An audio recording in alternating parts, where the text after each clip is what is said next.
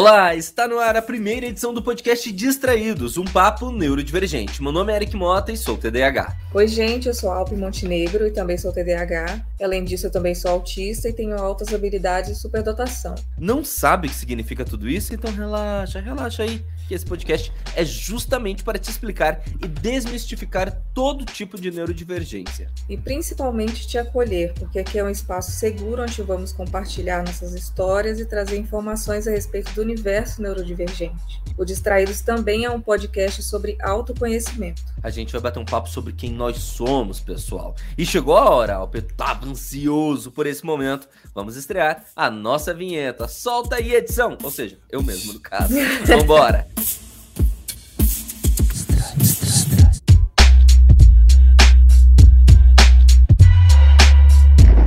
Alpin, pra gente começar, eu acho legal as pessoas nos conhecerem primeiro. Se apresenta pra gente de uma maneira mais profunda.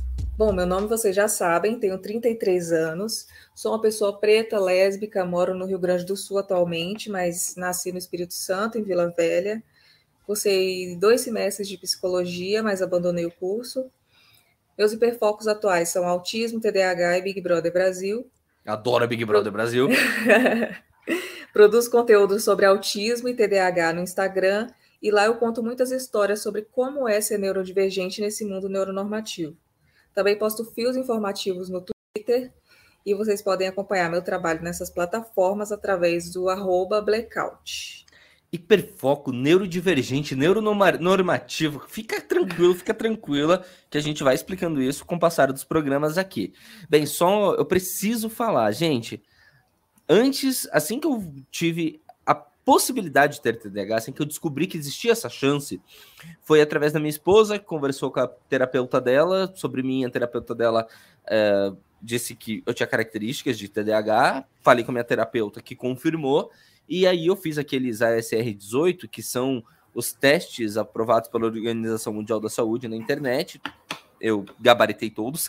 É, foi então que eu fui procurar um psiquiatra. Antes de eu ir para o psiquiatra, minha esposa chegou para mim e falou: esse perfil aqui era o perfil da Alpin. É, ela me passou um fio que é a Alpin falando sobre quem era ela, como ela lidava com o TDAH. E aquilo foi um choque para mim. Eu falei, meu Deus, essa menina me conhece, mano. Foi um negócio muito louco. Eu lembro que eu chorei. Alpin, você me deixou em choque ao perceber que eu, eu era diferente, mas eu não era diferente sozinho, sabe? Ah, é muito então, bom ouvir isso. É, isso, cara, foi, foi muito porque, positivo. Sim, ah. porque a gente se sente validado também, né? Completamente, completamente validado, e a gente se sente menos perdido no mundo. Por isso, eu quero, antes de começar, falar: sigam a Alpin. O Instagram e Twitter é Blackout. Se escreve Black de preto, B-L-A-C-K, Out de A-U-T-I-E. Sigam Isso. a Alpin, que vocês não vão se arrepender. Deixa eu me apresentar. Meu nome é Eric Mota, sou jornalista de formação. Uh, nasci em Salvador, fui criado em Curitiba, por isso é sotaque do sul, me orgulho muito de ser baiano, é, apesar do sotaque. É, fui. Eu sempre tive características de TDAH, mas eu demorei até os 29 anos para ter o diagnóstico. Eu não tinha ideia do que era o TDAH, até minha esposa chegar para mim há uns cinco meses, quatro meses e meio do momento que a gente está gravando esse podcast. Eu não sabia nem o que, que era o TDAH. E foi um choque para mim descobrir que existiam pessoas que tinham as mesmas questões que eu. É, e desde então minha vida mudou muito, é, desde que eu descobri. Atualmente eu tô, o meu hiperfoco naturalmente é a comunicação, né? Eu até recentemente era repórter de rede da Band em Brasília. Atualmente eu toco duas empresas. Então, sim, você que é TDAH, você pode muito bem conseguir galgar posições profissionais bacanas na sua vida se, na sua vida, se eu conseguir, garanto que você consegue.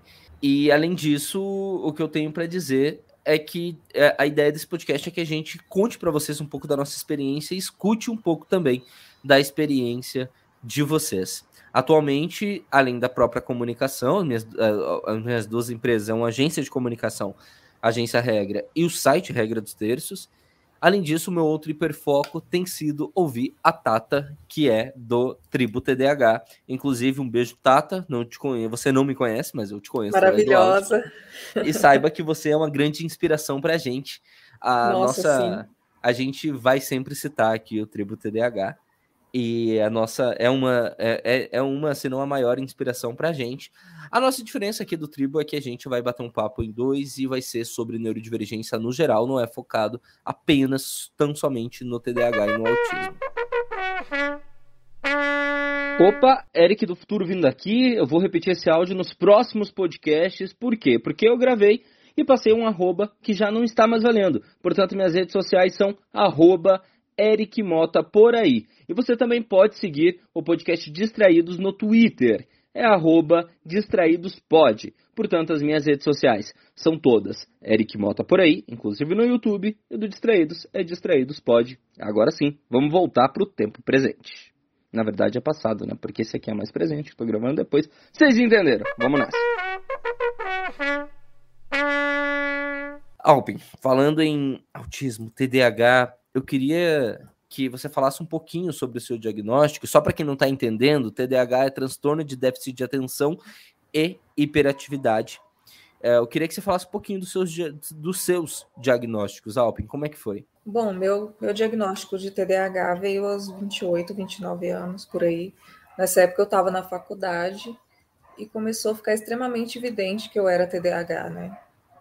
É, a minha psicóloga na época me encaminhou para uma psiquiatra essa psiquiatra fez uma avaliação bem detalhada ali, né?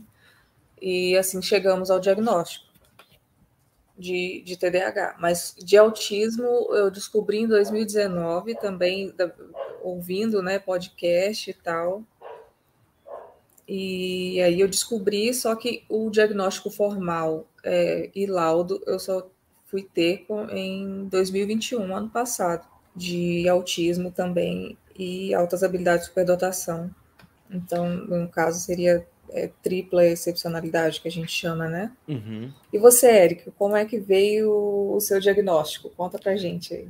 Olha, como disse, né? Eu, a minha esposa foi quem me alertou. Inclusive, nesse programa, a gente vai falar bastante sobre a falta de, de, de, de comunicação, falta de, de informações sobre o transtorno de déficit de atenção e hiperatividade.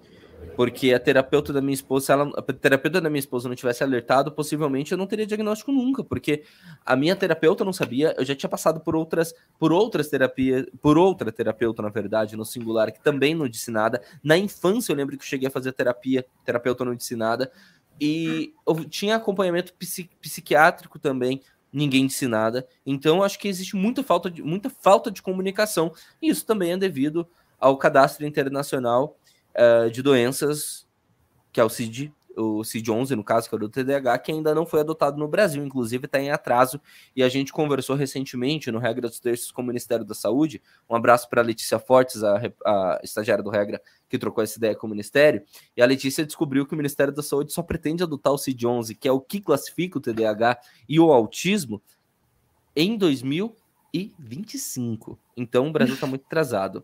Enfim, o meu diagnóstico veio tardiamente. Então, como eu disse, com 29 anos, mesmo fazendo acompanhamento psicológico, há no mínimo três anos eu fazia acompanhamento psicológico. E na vida toda, Alpin, eu tive problemas. É, na vida toda eu eu passei por muitas dificuldades na escola. Não, eu era eu sempre passei por conselho de classe ou porque os professores me davam nota para eu passar. Uh, eu sempre tive dificuldades com questões simples do dia a dia, como varrer uma casa, porque sempre deixava um canto sem varrer, lavar uma louça porque eu esquecia de passar, de tirar o sabão de algum prato. É, e tudo isso vai minando nossa autoestima, né? Apesar de eu ter conquistado bastante coisa que eu considero que eu conquistei, eu tenho 29 anos, vou fazer 30 dia 18 de fevereiro. Eu acho que esse podcast vai pro ar a partir de então, então já terei 30. É, conquistei bastante coisa para minha idade eu não tenho uma autoestima tão equilibrada assim, não, sabe? Porque quem é TDAH tem muito mais críticas durante a vida, né? Enfim, Nossa. depois depois de eu passar pela terapeuta da minha esposa que falou, fui para minha terapeuta que falou que eu podia ser, fiz os testes, deram que podia ser, fui pro psiquiatra. O psiquiatra, ele falou para mim, ele abriu o jogo. Então é bom a gente até contar as formas de testes, né? ele chegou para mim e falou assim, Alpin, é, olha, tem duas maneiras da gente te laudar.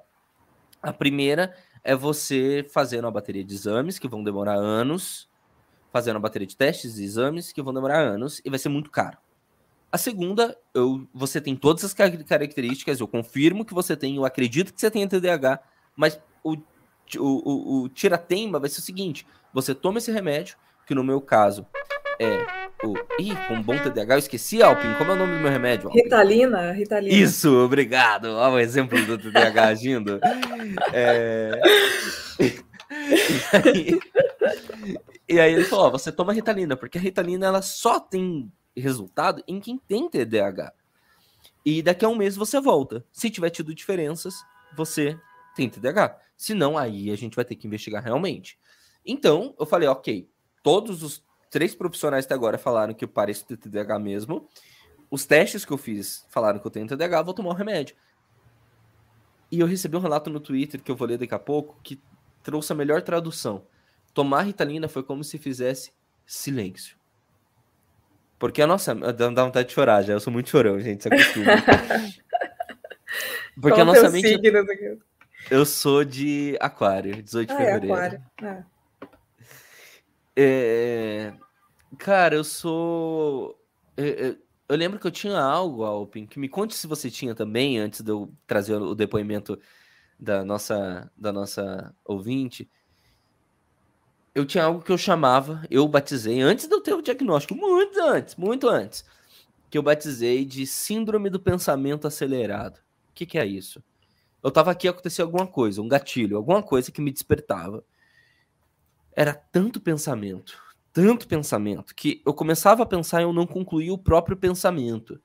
Imagina agora isso transformado na fala. Então era isso, uma coisa na minha mente, um, em uma velocidade a 200 km por hora, outra coisa saía na fala, mais 200 km por hora, e ao mesmo tempo eu ficava andando para lá e para cá. Eu parecia eu parecia uma pessoa tipo que tava, sei lá, ouvindo vozes, sabe?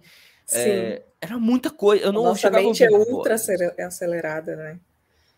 Sim, você passava por isso, Alpin? Até aqui, na hora de falar, por exemplo, estão vindo mil coisas na minha cabeça e olha que eu estou medicada, mas a minha dosagem eu acho que deveria ser maior. Tanto eu tomo uh, ah, 30 miligramas né, de Venvance, mas eu acredito que deveria ser até mais alta a minha dosagem. E aí tá mil coisas passando aqui pela minha cabeça, inclusive eu esqueci o que eu ia falar. Não, eu perguntei se você. Isso, gente, essa vai ser uma frase comum aqui nesse podcast. Mas você tem isso que eu, que eu é, auto-batizei de síndrome do pensamento acelerado? Tipo, Nossa, um monte sim. de pensamento que o pensamento não se conclui porque não dá tempo. Outro já eu atropela. Costumo... Você tem isso? Sim, eu costumo é, chamar esse comparar o funcionamento do nosso cérebro com o disco de Newton, né? O disco de Newton ele é todo colorido, mas ele gira tão rápido que às vezes fica tudo branco assim, né? É difícil a gente colocar para fora, porque a nossa mente funciona a milhões. Eu não Sim. sei se deu para entender essa, essa comparação, mas deu, deu, deu para mim. Posso deu, elaborar melhor num outro, num outro episódio e tal. Não, para mim Mas é isso, e as pessoas têm uma visão muito caricata do TDAH, né? Muito estereotipada, e elas tendem a, a por exemplo, achar que a gente está só com preguiça. Elas não entendem que muitas vezes a gente tá cansado porque a nossa mente tá trabalhando muito mais do que a mente delas e que elas não aguentariam 10 minutos dentro da nossa cabeça. Eu garanto que a maioria dos neuronormativos não aguentariam 10 minutos dentro da nossa cabeça. Sim, é, é, é, muito sobre isso, né? E, e eu ia é... pro trabalho, quando e... em dias que eu tava acelerado, eu ia pro trabalho e em casa, minha esposa, coitada, minha esposa, minha esposa Kelly Cadanos, um beijo, você é uma santa, porque ela, eu ficava andando para lá e para cá e falando, e eu falava para ela, eu tô daquele jeito, com aquela síndrome de pensamento acelerado. E isso antes do diagnóstico, tá? Eu não consigo parar. A, a, minha, cara, eu ficava andando que nem um, um ai, eu ainda, gente, deixa eu já falar eu ainda tenho, às vezes, eu quase falei, e às vezes eu vou falar sem querer, eu ainda tenho algumas questões, como é o nome? Capacitistas. Eu ainda tenho Isso. algumas falas. Então, me corrijam, eu peço o, o carinho até de vocês.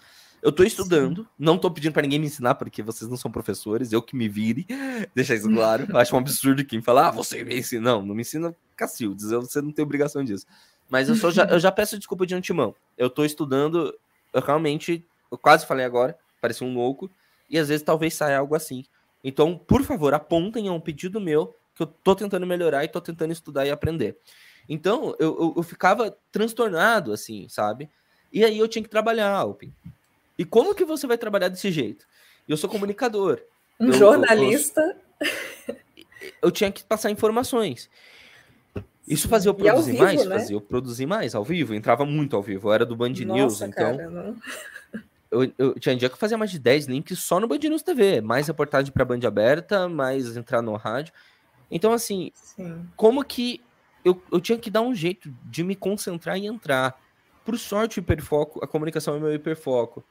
Mas isso me torturava nesses momentos. Se eu tivesse tido diagnóstico, eu estaria medicado e eu não, não estaria me auto-torturando por tanto tempo. E sobre isso, Alpen, sobre diagnóstico, eu recebi um, um, um relato no Twitter. É, a gente nesse programa, gente, isso aqui é um, é um lugar de acolhimento, saca? Para mim, para você, para Alpin, para todo mundo. A ideia é que a gente converse sobre a neurodivergência no geral e, e, e se abrace mesmo, assim, porque a gente precisa se apoiar. É, a gente não está sozinho.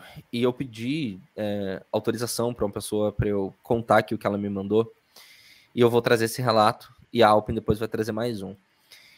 É, ela pediu para ela não ser identificada. Eu fiz um fio no Twitter quando tomei coragem. Depois de conversar com a Alpen, na verdade, eu consegui ter a coragem de contar publicamente que eu tenho TDAH. Contei. E recebi uma, uma mensagem no Twitter que eu vou ler agora. Eu vou chamar de Joana, porque é uma pessoa que pediu para eu não a identificar.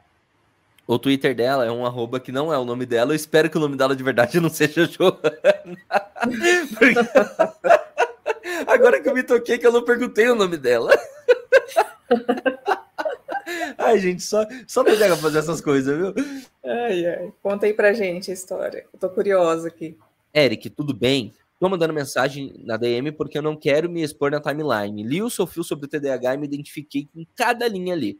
Porém, estou em uma área cinzenta que está me angustiando bastante. Ano passado, minha psiquiatra sugeriu fazer algum estudo para entender se eu era TDAH. Procurei a neuro, que ela indicou, e alguns testes depois saiu o laudo, que em alguns casos eu parecia ser TDAH, mas em outros não. Não. O laudo nada conclusivo me fez me sentir pior do que eu estava antes. Afinal, era ou não era? A sugestão da neuro, repetir os testes, o que fiz e ainda não recebi resultado. Quando veio o diagnóstico, me senti muito aliviada e comecei a ler muito sobre, me identificando com cada ponto que eu lia e pensando que alívio, eu não sou burra, é TDAH. Porém, com isso do laudo confuso e a possibilidade de eu não ser TDAH, me deixou numa situação pior do que antes. E eu parei de ler coisas sobre isso, porque eu fiquei com medo de me identificar demais com algo que o laudo falava que eu não sou. Hoje estou nessa angústia. Enquanto não sai o novo diagnóstico, eu queria compartilhar isso com você. Porque lendo seu fio, eu me, eu me senti de novo ali, naquele lugar de conforto. Opa, desculpa. Porque lendo seu fio, eu me senti de novo ali, naquele lugar de conforto, em que eu me identifico totalmente com o que é relatado. Fiquei feliz por ter lido, mesmo que eu ainda não saiba o que eu tenho. Obrigada por isso. Antes de eu seguir, Alpin, uh, eu queria comentar um pouquinho sobre esse relato dela. Muitos profissionais que têm acesso a pessoas com TDAH, eles negam que a pessoa tem um transtorno porque, por exemplo, vamos supor o meu caso. Não foi a minha história, mas existem histórias assim. Muitas. Pode ser a sua. Se for a sua, nos conte. Que diz o seguinte: uh, Ai, gente, eu. Eu fui no médico, fui no psiquiatra. Ele falou que eu tenho todas as características de ser TDAH, mas como eu consegui uh, crescer muito profissionalmente, como eu tenho doutorado, logo eu não sou TDAH. E, gente, ser TDAH não é ser burro. Vamos deixar claro. Assim, eu, eu até peço desculpa que muitas vezes eu sou muito direto, às vezes sou até um pouco grosseiro do meu jeito de falar. Mas, sério, dá vontade de mandar esses ah, para aquele lugar, sabe? Ser TDAH não é ser burro. Ser TDAH é ter um transtorno mental que faz com que você sim tenha algumas limitações, mas em outro lado fazer até às vezes com que você tenha maior rendimento até em algumas coisas. Ah, Alpin, você já deve ter se deparado com histórias assim, né? De pessoas que não conseguem diagnóstico, não porque elas não sejam, mas porque elas são bem-sucedidas na vida. Nossa, sim, sim.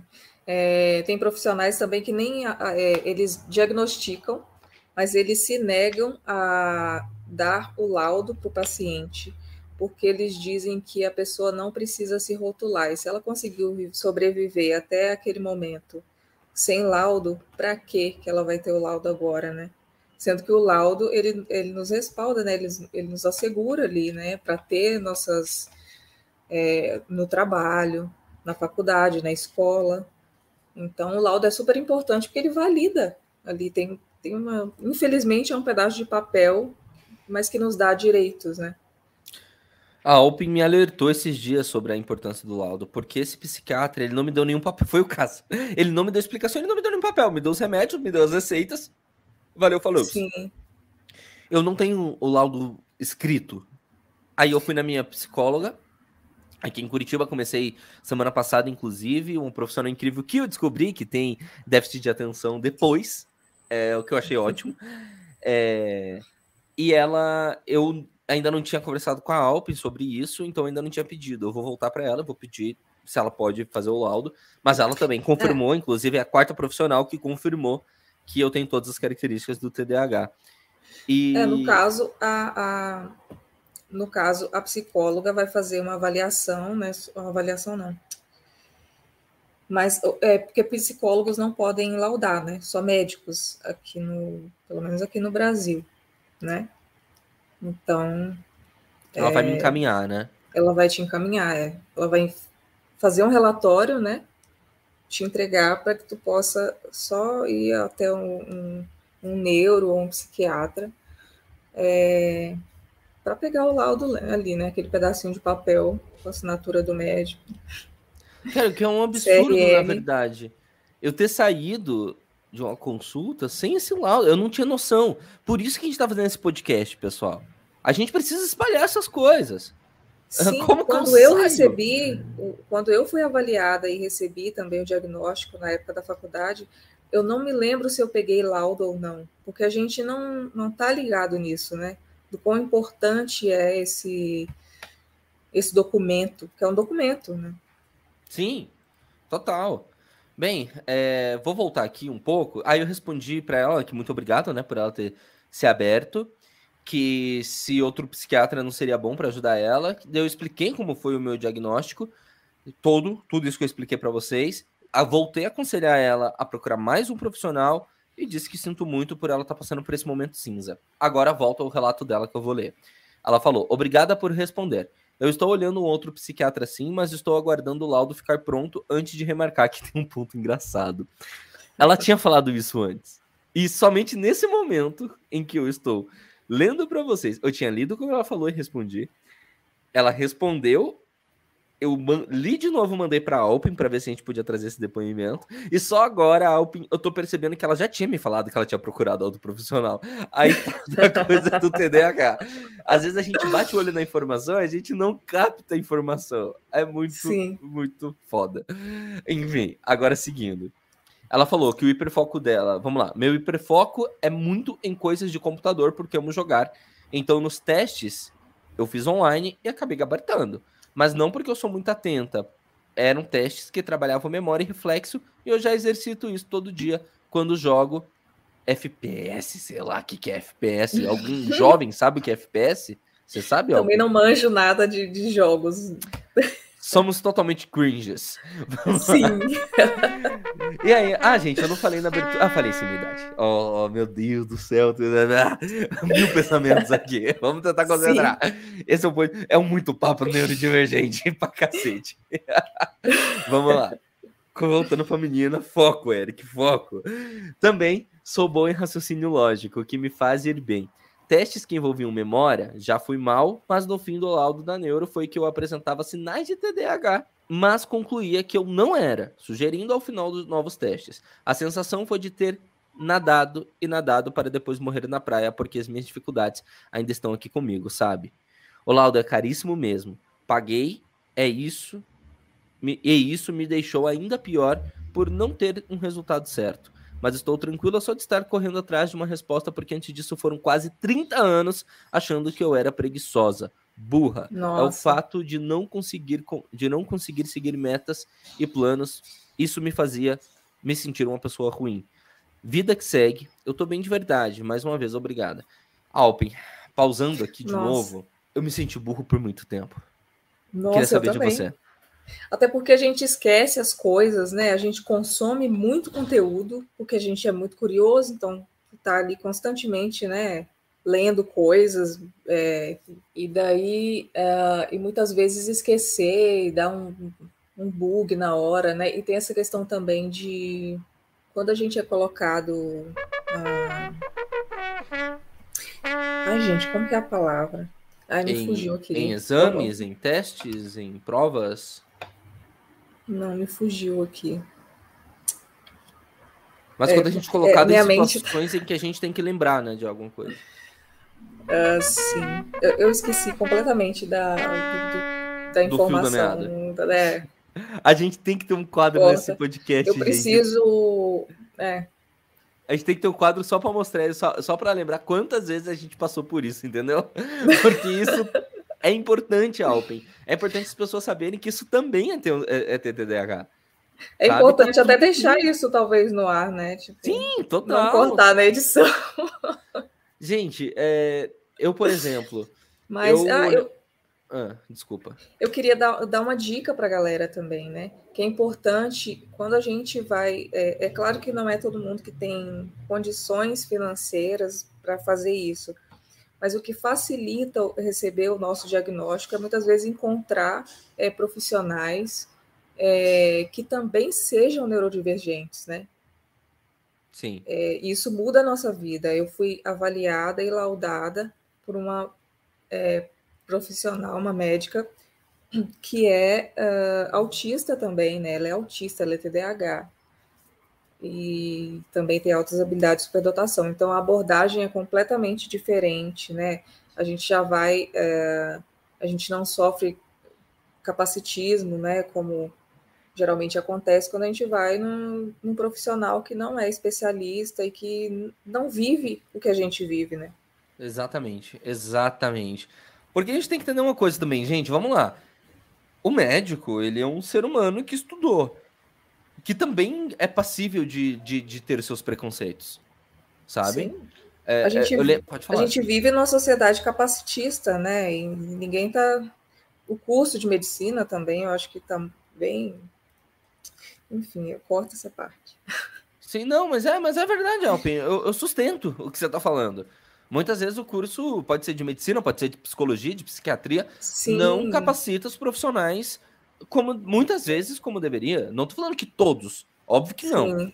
Mas acontece sim, gente. Vamos lá, gente. Muita gente cola em prova, entendeu? É, é não, a gente tá vendo um monte de médico babaca sendo contrário à vacina. Então, assim, Muita gente compra médico, diploma, é né, praticamente. Oi? Muita gente compra diploma, né? Quem tem dinheiro é. pode tudo. Quase então, que... você não pode pegar o que um profissional te diz e escrever em pedra. Ainda bem Sim. que a história que eu tô contando aqui é da, é da entre aspas, Joana, é uma história que teve um final melhor.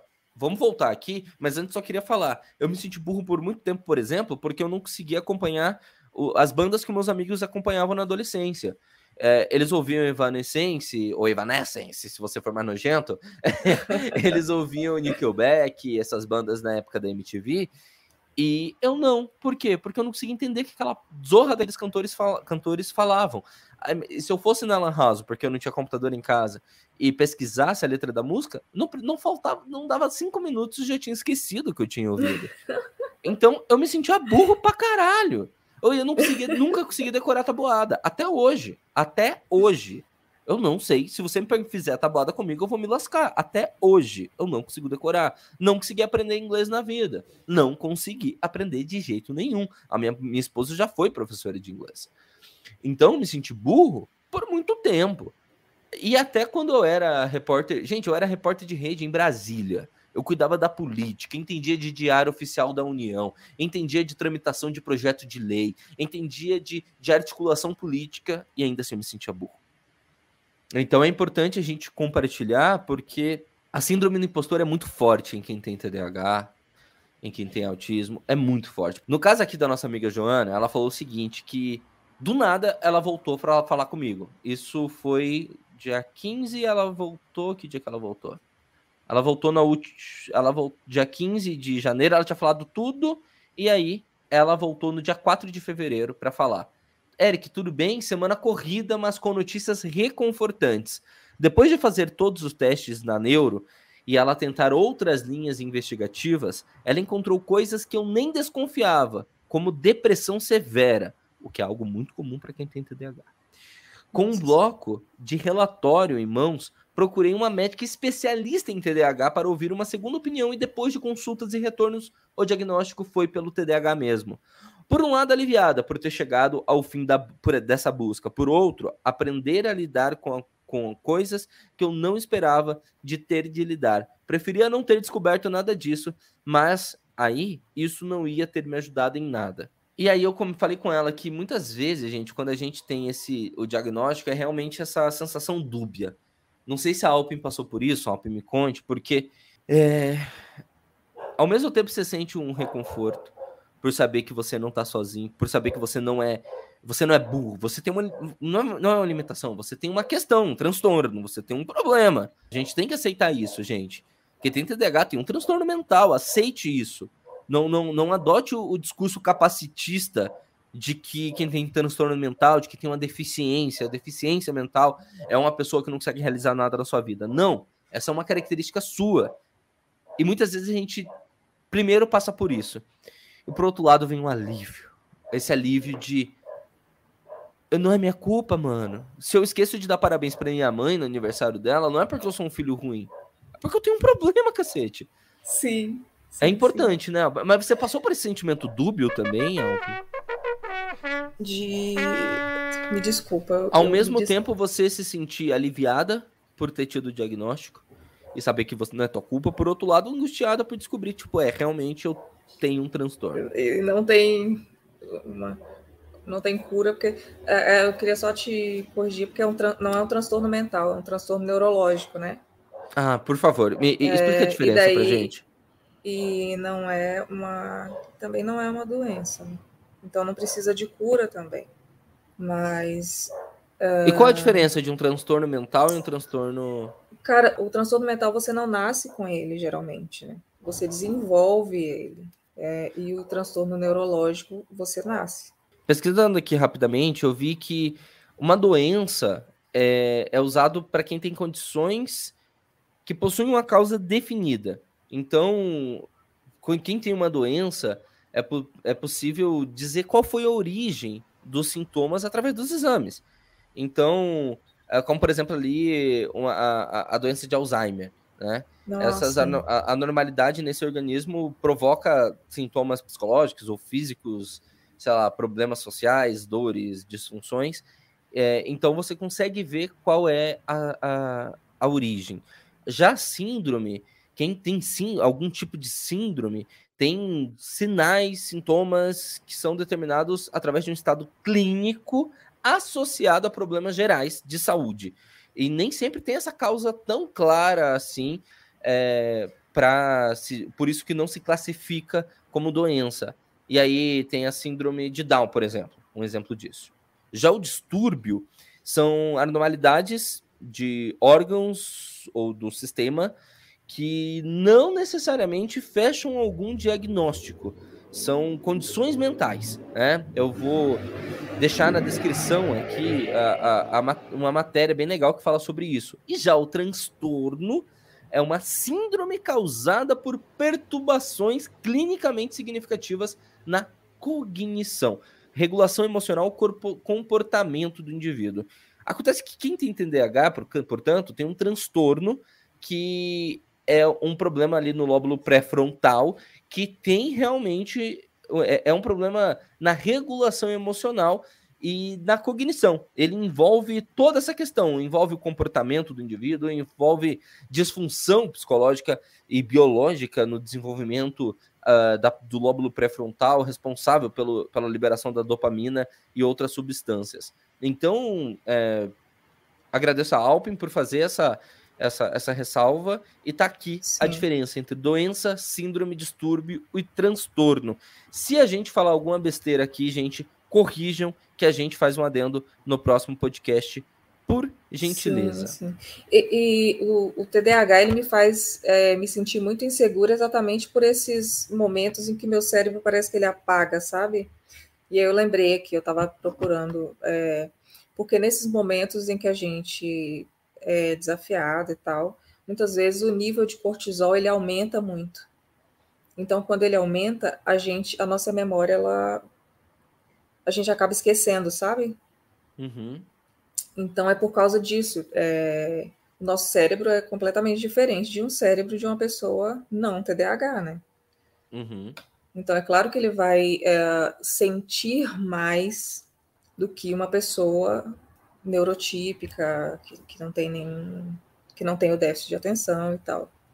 Então, isso é uma das coisas que mais me deixa insegura. Eu, eu, eu esquecer das coisas, então eu preciso ter muito.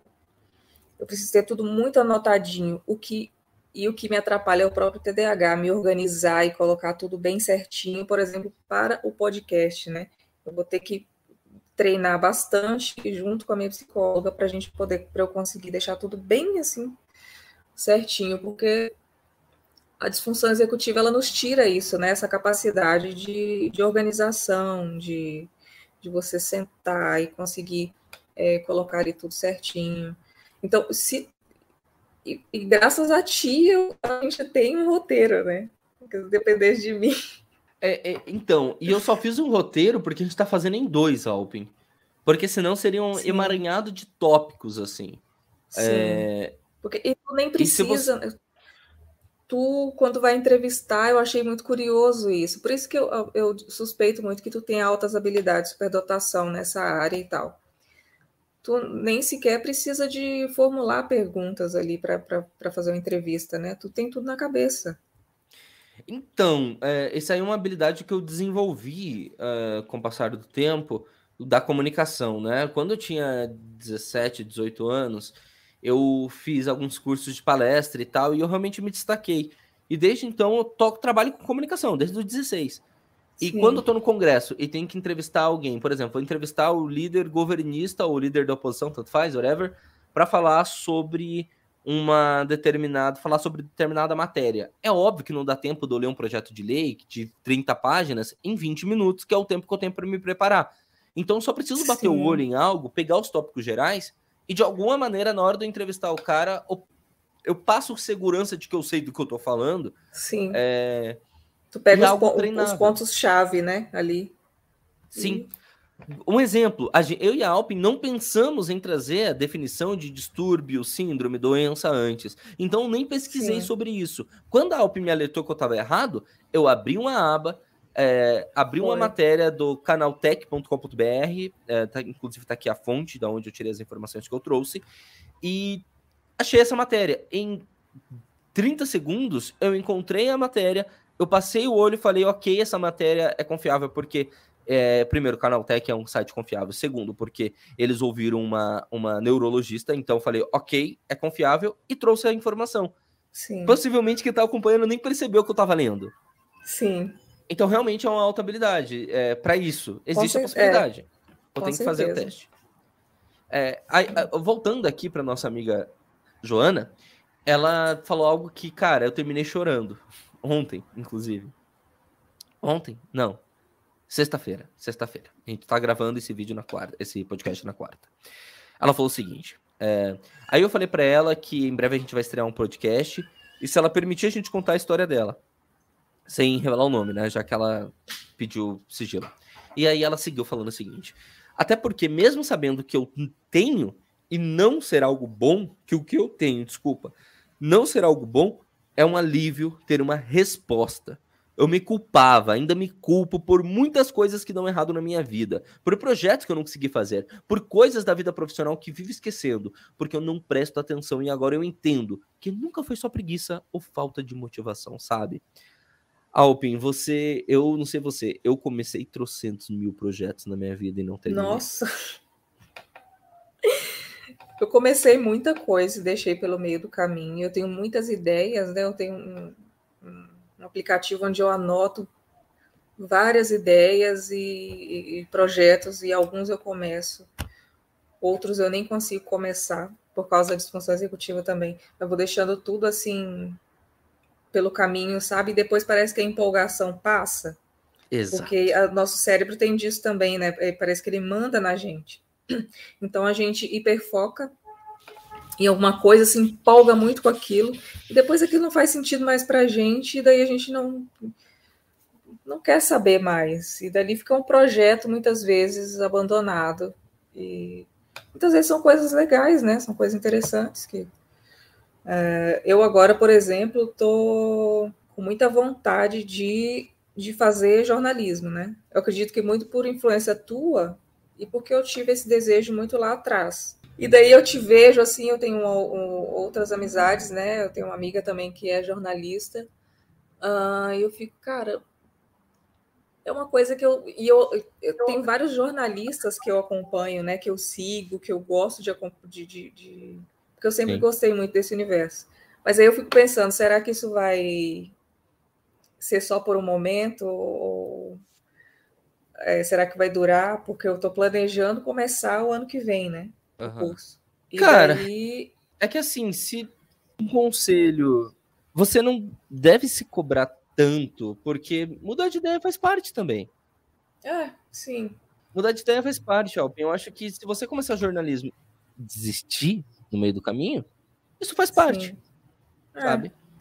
E agora com o laudo, com o acompanhamento, né, de, de da minha psicóloga, né, e, e, tudo mais, eu acredito que eu, que eu vá conseguir, né, alinhar Sim. tudo ali juntamente com a, com a faculdade para que tudo seja adaptado para que eu consiga, né, é, concluir o curso. Mas se eu não conseguir concluir também, por exemplo, psicologia eu não concluí, mas o que eu estudei em um ano, eu nunca vou esquecer, sabe? Eu aprendi muito em um ano, muito Sim. mesmo. Até porque eu me dedicava muito a grupos de estudo, né? Eu fui. É, muita coisa da minha turma eu tinha que tomar conta, porque me colocaram como líder também. Enfim, foram muitas coisas aprendidas ali. Alpin, a gente se cobra tanto, Alpin, para não. É, eu vou, a gente, porque como a gente começa e não termina, começa e não termina, a gente começa a se impedir de começar. Vou dar um exemplo básico. Sim. Eu sempre que eu gosto muito do YouTube. Eu fiz jornalismo porque eu quero ser comunicador. Nunca foi para ser repórter, sendo bem sincero. Sim. É, é para ser apresentador. Eu sempre gostei de fazer isso aqui que eu tô fazendo. Sim. E, e tu é sempre... muito bom nisso, né? Ah, obrigado. Por isso que eu gosto. Vou puxar o saco mesmo, gente. É, é nós dois, uma, né? Fica um rasgando isso, seda pro outro. Uma lambição aí, parecemos um, uns gatos se autolambendo. E aí, nossa, uns exemplos que a minha mente puxa, gente. E, é, e, aí, o que que acontece? É, por exemplo, eu sempre quis aí ter um canal no YouTube que dê certo. E eu fiz um canal que de repente viralizou ali. Teve um vídeo que bateu mais de um milhão de visualizações bateu 15 mil inscritos. Faz três semanas que eu não publico o vídeo nele. É, isso na minha vida é rotina. Tipo, quando eu alcanço algo que eu sempre quis, parece que perde a graça. Isso acontece com o nosso cérebro. Como a nossa, como a nossa dopamina ela é desregulada, a gente não, não consegue manter a constância nas coisas, porque nossa. chega uma hora que a gente simplesmente não tem prazer. Porque deixa eu explicar Isso é uma é coisa para você neuronormativo que está nos ouvindo, de repente até para entender seu marido, sua esposa, seu namorado, sua namorada, enfim, seu filho, sua filha, seu pai, sua mãe. Você não se empolga com as coisas, você não tem uma constância porque você é disciplinado tão e somente. Tudo no cérebro ser humano é... são reações químicas e neurológicas. Químicas ou neurológicas, quase tudo. Porque, como não sou né, cientista, deixa eu botar um quase aqui para errar pouco. é, quase tudo são reações químicas e, e, neurológicas. Se você tem uma desregulação química, biológica e neurológica, quando eu digo química, eu quero dizer biológica e neurológica, você não vai conseguir ter mesma, as mesmas reações que você teria se você tivesse essa questão neuronormativa. Então, quando, como a gente tem uma desfunção na regulação dos eh, componentes biológicos que, que fazem a comunicação entre os neurônios que nos levariam a ter as, a motivação, a gente tem menos motivações que vocês. Então, para a gente, é muito mais pesado seguir algo que nós estamos extremamente desmotivados. E a gente não está desmotivado porque a gente não é disciplinado. Se fosse tão simples, não se chamaria porra desculpa de um transtorno. Se fosse só. É, porque esses dias eu ouvi de uh, grandes amigos que eu amo de paixão meus amigões, assim, pessoas que eu amo na vida, pessoas que se eu pudesse escolher 20 pessoas para estarem comigo, seria pessoas, algumas pessoas da minha família, porque nem todas eu chamaria, eu confesso, e essas pessoas que estavam comigo. Se eu pudesse escolher 20 pessoas para passar o resto da minha vida numa ilha deserta, sabe? Mas essas pessoas, quando eu contei que eu tenho TDAH, é, a reação não foi legal, não foi legal. Eles começaram a falar: "Ah, mas é só então você começar a anotar as coisas na agenda". Eu falei, gente, mas eu esqueço de anotar na agenda. Ah, mas você tem que ter disciplina. E quando a gente agenda. anota, a gente esquece que anotou, gente. Vocês não estão entendendo. E aí a zorra da agenda desperta. Ah, então bota um despertador, foi o que eu ouvi. Eu falei, mas gente, você não tá entendendo. Quando o despertador toca, eu desligo e eu não consigo lembrar o porquê. Anota no despertador o motivo. Mas eu não leio. Eu só desligo, porque na hora eu não prestei atenção que o despertador tocou. O meu Sim. automático desligou e eu não vi que ele tocou. Chega ao absurdo Sim. eu colocar post-its no meu computador é, e passo o dia, o post-it está na minha cara. E é como se ele não tivesse. Olha que Mateu, eu colei um, um, um recado para você. Desculpa, mas naquele dia minha mente estava tão assim que ela não percebeu. Mas eu te contei, cara, eu não sei te explicar, eu não consegui. Se fosse só uma questão de disciplina, só uma questão de querer, não era porra de um transtorno, cacete. Desculpa os palavrões. Mas é que me dá raiva, porque você tem que explicar. Parece que as pessoas não querem entender. Parece que você está inventando desculpa para ser quem você é. E a vida inteira eu me martirizei por ser exatamente como eu sou. Eu não vou mais me martirizar, mano. Eu me recuso Sim. a me martirizar. Sabe? É, não dá vontade de chorar, gente, de novo. isso. Eu, eu tô falando assim que eu espero que você que esteja nos ouvindo assuma essa raiva no seu coração também. Não se martirize mais. Nesse caso, eu continuo amando meus amigos? Claro que continuo. São pessoas que eu amo, que eu vou amar para sempre, vão ser, sempre vão ser os meus melhores amigos. Mas que eu nunca mais vou tocar nesse assunto com eles. Porque eles Nossa. não vão me entender. Uma coisa que me deixa muito irritada quando eu comento nas redes sociais, é, ou pessoalmente com alguém, é, quando eu falo de alguma dificuldade da gente, né? Ah, esqueci tal coisa, esqueci a panela no fogo, esqueci não sei o quê, esqueci de. Outro dia eu fui no mercado para comprar pão e cotonete, comprei o pão e esqueci o cotonete, eram só duas coisas, eu tinha feito uma lista.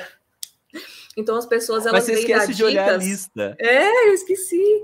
E, e, e, as pessoas elas acham que a gente não tentou todo, quase todos os métodos possíveis que vocês imaginarem, pode ter certeza que a gente já tentou e muitas vezes. O, o, que muitas pessoas neurodivergentes têm falado, que tem ajudado bastante, é a Alexa, né? Aquele aparelhinho lá da Amazon. Ah, que legal, nunca pensei nisso. Dizem que é muito bom. Eu, eu quero ainda comprar para testar, sabe? Porque ela avisa, né? Ela, ela fala. É, ah, a panela tá no, é, desligar a panela que está no fogo, sabe? Tipo, a gente tem que fazer é, ela programá-la para isso. Mas dizem que para gente que é neurodivergente, que é TDAH, é, é, principalmente é muito útil e nos salva de, sei lá, botar fogo na casa. Sim.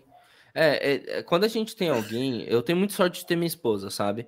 Porque é, é, claro, gente, ela não é neurodivergente. Então, assim, às vezes ela demora um pouquinho para entender alguma coisa minha. É normal. Só que Sim. eu tenho muita sorte que ela pegou na minha mão. Sabe? Porque, primeiro que ela pegou na minha mão antes de eu ter o diagnóstico. O que, por eu ter baixa autoestima, eu já achava que isso não ia rolar tão cedo. A gente não vai falar de relacionamento aqui. É, mas eu não achava que eu ia conseguir ficar com alguém. Já tô seis anos com ela. Nossa, eu, eu também tenho muitas essas questões, é. Eu sabia dos meus problemas. Eu falava, quem que vai querer assumir esse BO na vida? Sabe? E eu achava que eu era desleixado com as pessoas que eu amo. Eu achava, tipo, que eu não amava o suficiente, que eu, sei lá, que tinha alguma patologia psiquia, é, é, de. Como é que fala? É, de, de psicopata, assim, sociopata, de tipo, cara, Ai, como, como, que eu posso não dar parabéns pro meu melhor amigo? Isso aconteceu esses dias. Você falou do mercado, Alpen. Esses dias eu fui no mercado com minha esposa. Isso gerou uma, uma discussão que é normal. Eu fui no mercado com minha esposa, ela me deixou em frente à prateleira de arroz. Ela me deixou lá, eu lembro da cena. Ela falou: escolhe o mais barato e compra, porque a gente pobre é assim, né, né pessoal? É, é, muita gente acha que jornalista é rico, coitado. E aí, ainda mais agora que eu, que eu, saí, da, que eu saí da Band, agora que eu não sou mesmo. E aí, é, ela falou: escolhe o mais barato. Eu fiquei olhando o preço. No dia seguinte, corta a cena, no dia seguinte, ela foi fazer foi ela que foi. É, foi ela. Na semana. E ainda para me ajudar, para minha sorte, foi ela que foi fazer comida. Geralmente sou eu que faço. Mas para minha ajuda, foi ela que foi fazer comida. E daí ela falou: cadê o arroz? Ela ficou puta comigo. Porque eu não peguei a porra do arroz. Por que, que eu não peguei? Eu não faço ideia, Alpin. Eu não sei o porquê eu não peguei o arroz.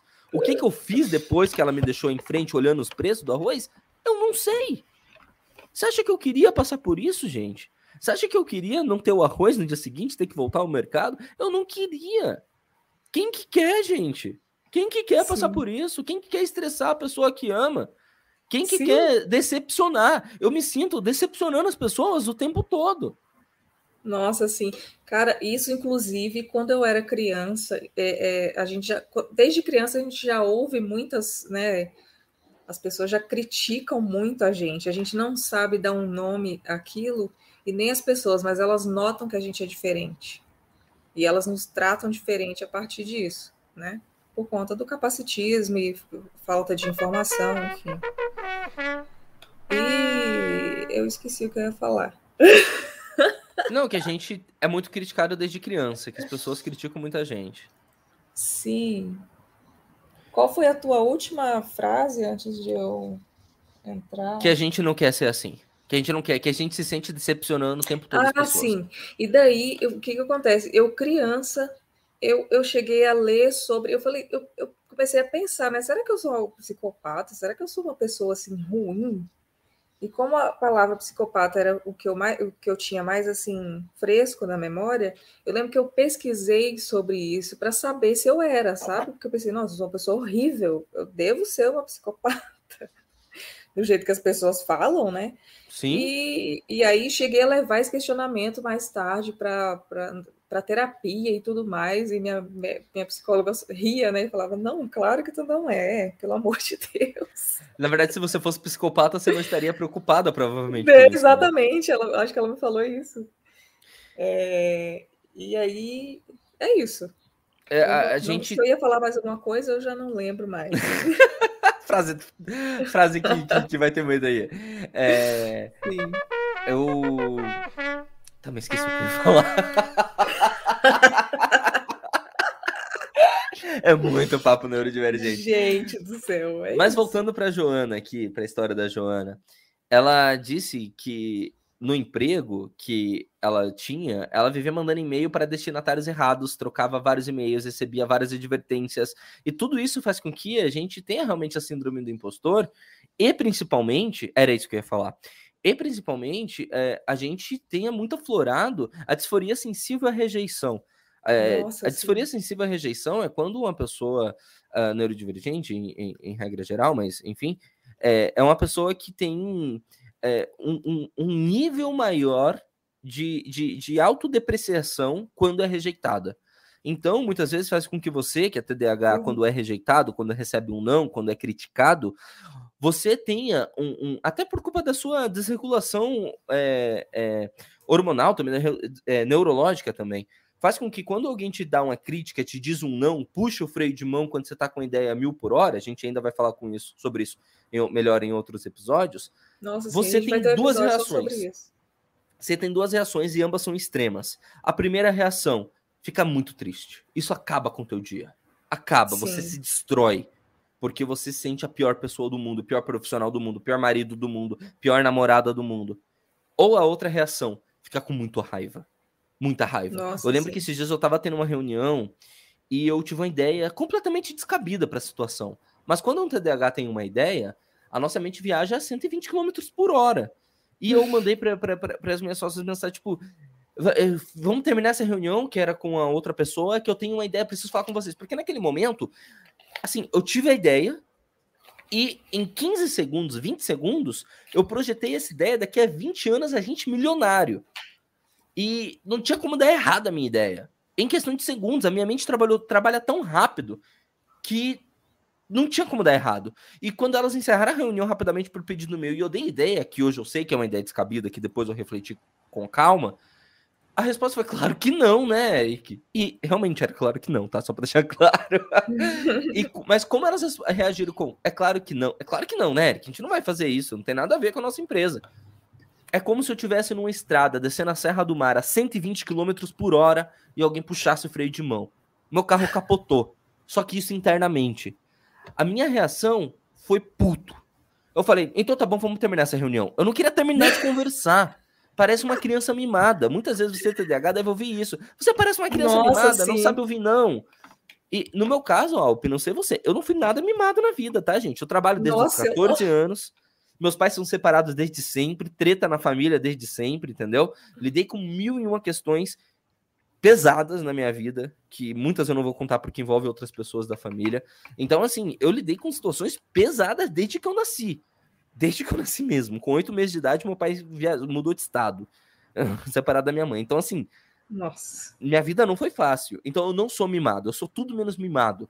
Mas, quando eu ouço algo assim, quando eu tô com a ideia mil por hora, se a pessoa não vai diminuindo, ah, Eric, que legal. Como se fosse com uma criança. Desculpa, assim, não se ofendam. Eu tô falando de mim mesmo, tá? Às vezes tem que ser tratado, para eu não ter essa reação, como se fosse uma criança. Ah, Eric, legal, mas será que dá? Ah, e, mas e esse empecilho? E aquele outro empecilho? Hum, mas olha só, nossa... se não for assim, nesse momento a minha reação vai ser ou muito triste ou muito bravo.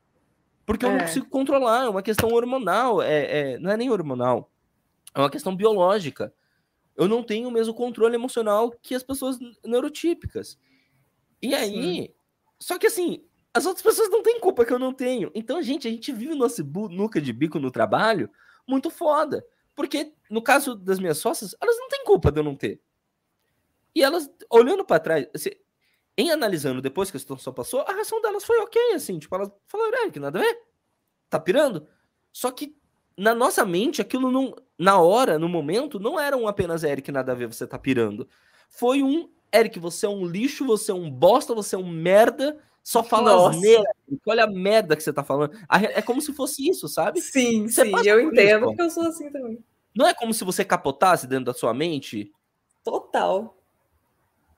É, isso me de, é, é, muito difícil, né? Ser contrariado também, né? Tanto no autismo quanto no TDAH. Eu acho que isso é bem complicado, principalmente às vezes da, da maneira que as pessoas colocam, né? De não, não tem muito cuidado ali, muito tato na hora de falar. É... Conversando com a minha esposa, Alpin, ela me disse uma coisa que eu entendi. Ela falou assim: Eu entendo que você tem TDAH, eu entendo. Eu realmente, né, ela tenta tomar todos os cuidados, eu percebo que ela tenta. Mas no momento em que a gente está atolado de trabalho, com 70 mil projetos rodando, problema de cliente para resolver na nossa agência, eh, a gente estava contratando funcionário tanto na agência quanto no, no, no site. Então, trocentas mil entrevistas de emprego. Eu vim com mais uma ideia. Elas também receberam com, porra, o Eric não tá vendo que a gente tá fudido?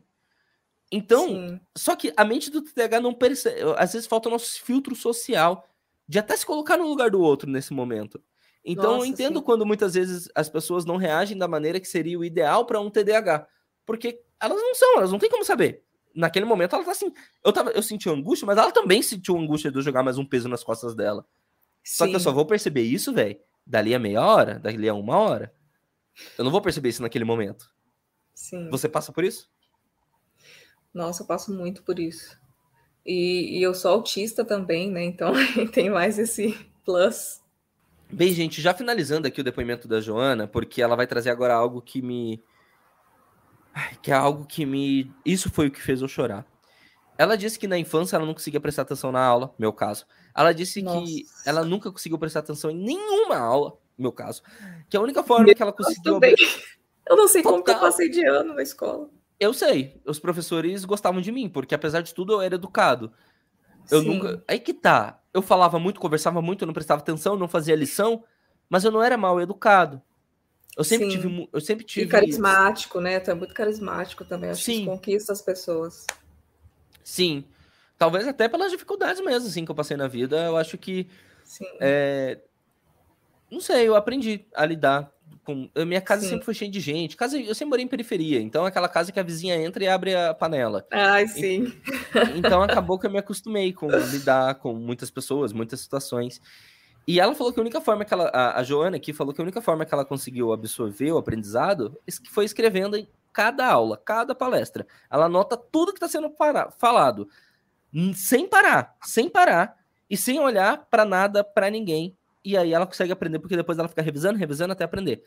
Não é Uhum. algo que eu consigo fazer. Por quê? Quando alguém tá falando e eu começo a anotar, eu digo isso porque no jornalismo a gente precisa decupar as coisas. Decupagem é quando a pessoa fala e você transcreve o de mais importante. E quando eu precisava decupar a fala, eu tenho muita dificuldade disso. Porque quando eu começo a escrever a frase, quando eu chego na segunda palavra, eu já esqueci a última. Eu Ai, tenho muita sim. dificuldade. Mas tem muito TDAH que consegue. Não, eu não consigo também fazer isso. Para fechar o, o depoimento dela, e aí a gente vai para a parte engraçada que você separou pra gente, ela falou que quando ela começou a tomar a medicação, que foi o Venvança no caso dela, parece que fez um silêncio na, eu vou falar com como ela escreveu. Quando eu comecei a tomar a medicação, Venvança por enquanto, parece que fez um silêncio na minha cabeça. Parou de ficar tudo bagunçado e tumultuado. Sensação difícil de explicar de outra forma. Isso fez eu chorar ontem. Ontem? Nossa. Anteontem, esses dias. Sim. Porque é isso. É como se tivesse assim, ó. Um monte de pensamento, um monte de pensamento, um monte de pensamento, toma um remédio. Silêncio. Ele dá aquela Gente, equilibrada nas coisas, né?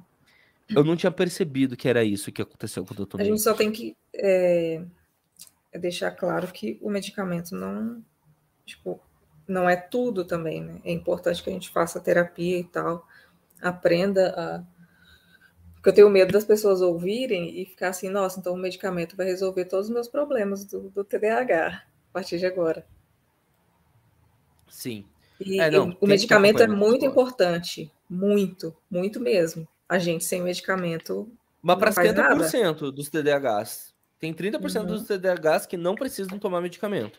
Isso é importante falar Pois é. também. Se você é um TDAH, não quer dizer que obrigatoriamente você vai ter que tomar medicamento. Então não vá conseguir uma receita com, com um picareta da esquina para você comprar medicamento. 30% não precisa. E 30% é uma porcentagem significativa. Então, É. vai no médico. Vai no médico. Sim. Ah, é muito. eu, não sei se eu deveria trazer isso agora, nesse momento, mas é muito importante também que as pessoas que não são TDAH não comprem clandestinamente ali, através de. É, é meio que um tráfico, né? É, o medicamento, porque se tu, que não é TDAH, é, continua né, é, nesse conseguindo receitas aí de sei lá de que modo e comprando esses medicamentos, muitas vezes falta para nós que somos TDAHs, né? Principalmente em épocas de Enem, de vestibular, assim, de concurso público. É muito difícil para quem é TDAH mesmo encontrar os medicamentos que a gente precisa, porque o povo vem antes e, e compra em grandes quantidades, às vezes. Totalmente, totalmente. É, então, procure médico. Procure médico. É. É, eu só queria finalizar mandando um abraço para amiga aqui que eu estou chamando de Joana. É, vou até perguntar o nome dela, porque eu não sei o nome dela. Espero que não seja Joana, se for, me perdoa. É, vou mandar. E quero deixar o meu Twitter para se você quiser trazer seus depoimentos. Eu acabei não deixando no início, porque eu esqueci, porque eu tenho. É, manda. O meu Twitter é Eric com CK no final, Mota com T só TV. Arroba Eric Mota TV. Me segue no Twitter, manda inbox sua história, como foi pra você, o que você sente, suas dúvidas, suas sugestões, que eu vou trazer aqui pra vocês. É, a É. gente vai deixar na descrição do podcast, né? É, quando Sim. soltar aí nas plataformas aí no Spotify e tal, a gente coloca nossos, arrobas Sim. lá para o pessoal poder procurar. E então, obrigado a, a, Joana e você pode deixar o seu depoimento, o seu registro também. Agora a Alpin vai trazer uma parte legal do TDAH, porque a gente também se diverte com nossas cagadas. Então, Alpin, conta pra gente aí. Pois é, eu postei lá no meu Twitter, né, ontem, é, pedindo histórias engraçadas envolvendo TDAH, né, pra galera. É, e aí muita gente me mandou é, histórias, mas aí a história do Caio. É, ele conta aqui que uma vez ele roubou, entre aspas, um paletó quando era na época que ele era estagiário. Ele trabalhava de terno e gravata, e aí ele chegava na firma, pendurava num lugar onde todo mundo pendurava ali os paletós, né? E na hora do almoço ele foi pegar o dele. Aí ele vestiu, achou meio apertado e ficou assim, tipo, nossa, que estranho, será que eu engordei? Almocei tanto assim? É, sim. Gente, que estranho. Mas aí ele não se tocou de que aquele paletó não poderia não ser o dele, né? E aí ele foi almoçar ali com aquele paletó apertado. E aí no ônibus, é... quando ele estava no ônibus, já no fim do dia, ele percebeu no reflexo do que a calça dele era preta do vidro, né? Que a calça dele era preta e o paletó era azul. Aí ele ficou, aí ele fala aqui, fiquei encafifado. Será que é moda? Por que eu peguei o paletó azul? Detalhe, eu nunca tive um paletó azul. no caminho da faculdade, eu tirei o paletó e caiu um talão de cheques. Meu Só Deus. aí eu percebi que o negócio não era meu.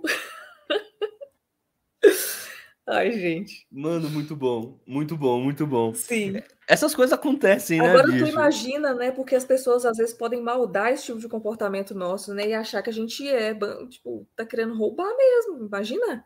Sim. É, a gente se coloca em situações muito, assim, complicadas muitas vezes. Ah, não. Eu, entre aspas, roubei na minha vida milhões de canetas Bic. Porque Sim. tô no trabalho, peguei a caneta, escrevi, botei na mochila. Sim, foi embora. Cansei de chegar, tipo, no, na faculdade, olhar, ter três, quatro canetas, cinco canetas Bic. Olhar e falar, mas por quê? Meu Aí Deus. eu vou lembrar que durante o dia eu fui pegando várias canetas. Só pego caneta, escrevo, não, guardo, pego. Não, não. E tipo, eu não, não tem razão, é só porque a gente não lembra. Não percebe Sim, que nossa, e o medo que eu tenho de estar numa loja, alguma coisa assim, esquecer e colocar uma coisa na bolsa. Quantas vezes eu já quase coloquei coisa na bolsa eh, sabe, sem querer, nunca aconteceu de eu colocar, mas de eu lembrar na hora, assim, tipo, gente, eu não posso colocar isso na bolsa, eu tenho que passar no caixa e pagar, mesmo que isso aqui já seja meu, entre aspas. Ai, ai. É difícil, muito comum mano. também, teve gente relatando que é, isso é muito comum também, é um clássico, né? A gente compra a, o, o, algum produto né, na loja, paga por ele e vai embora sem produto. Nossa, fiz isso muito. E daí a pessoa fica lá na porta gritando a gente, oh!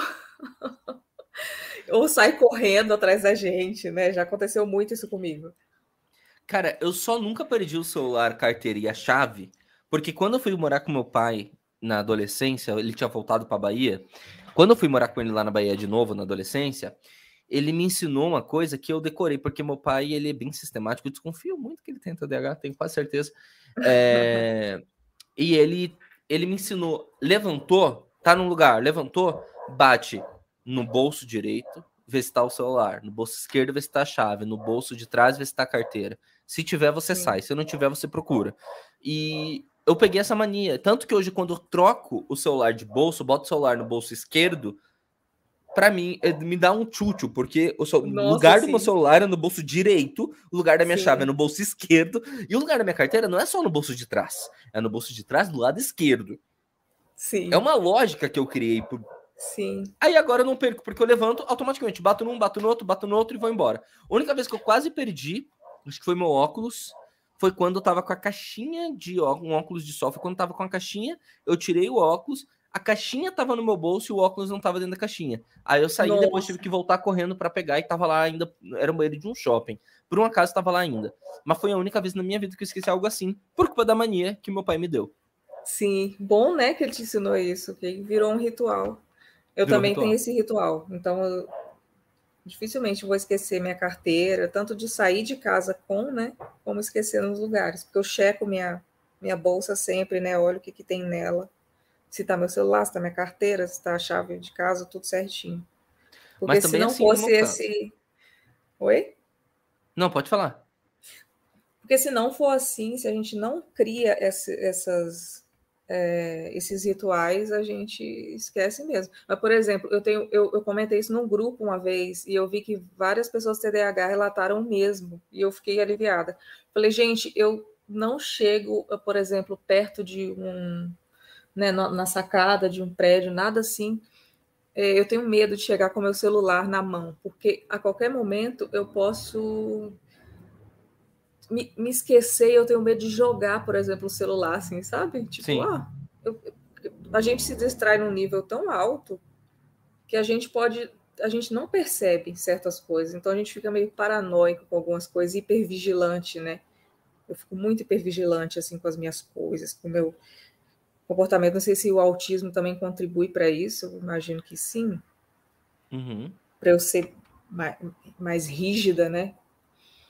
Mas eu percebi, e várias pessoas se identificaram e falaram: Nossa, eu também, eu não confio de me colocar em certas situações. Ah, eu tenho medo também, eu não gosto de encostar em parapeito, de, de, é, de janela, enfim, qualquer lugar alto, porque eu tenho medo também de me distrair e cair de, de, de cima do lugar. Eu tenho muito medo. Eu não sei se tu tem esse tipo de não, paranoia, mas eu sou nesse nível.